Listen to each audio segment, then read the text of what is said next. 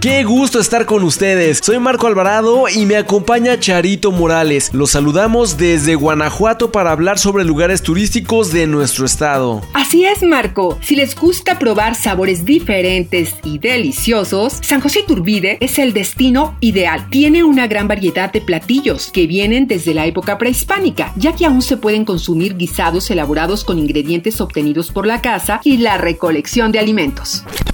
Y quiero contarles que entre los platillos prehispánicos que perduran y que además están como para chuparse los dedos, se encuentran nopales en penca, nopalitos revolcados, tortitas de flor de palma, el caldo de zorra y salsa en penca, entre muchos otros. Y en cuanto a las bebidas, puedes saborear los atoles de hojas de naranjo, de pinole, de maíz, de teja y de aguamiel. Pero aún no terminamos, porque todavía están los platillos con ingredientes que se usaron después de la conquista, como licores, dulces de frutas cristalizados, encurtidos, cecina, embutidos, ate de membrillo, quesos rancheros, moles y pipián, solo por mencionar algunos.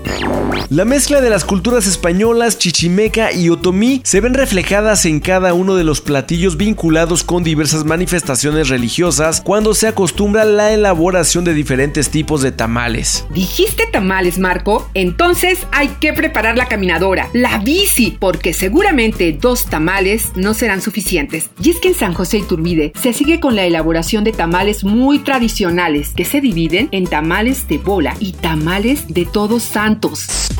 La comida de Guanajuato es deliciosa y San José Iturbide es solo una muestra de lo vasta y rica que es. Amigas, amigos que nos escuchan, esto es algo que no se pueden perder. Los esperamos en San José Iturbide.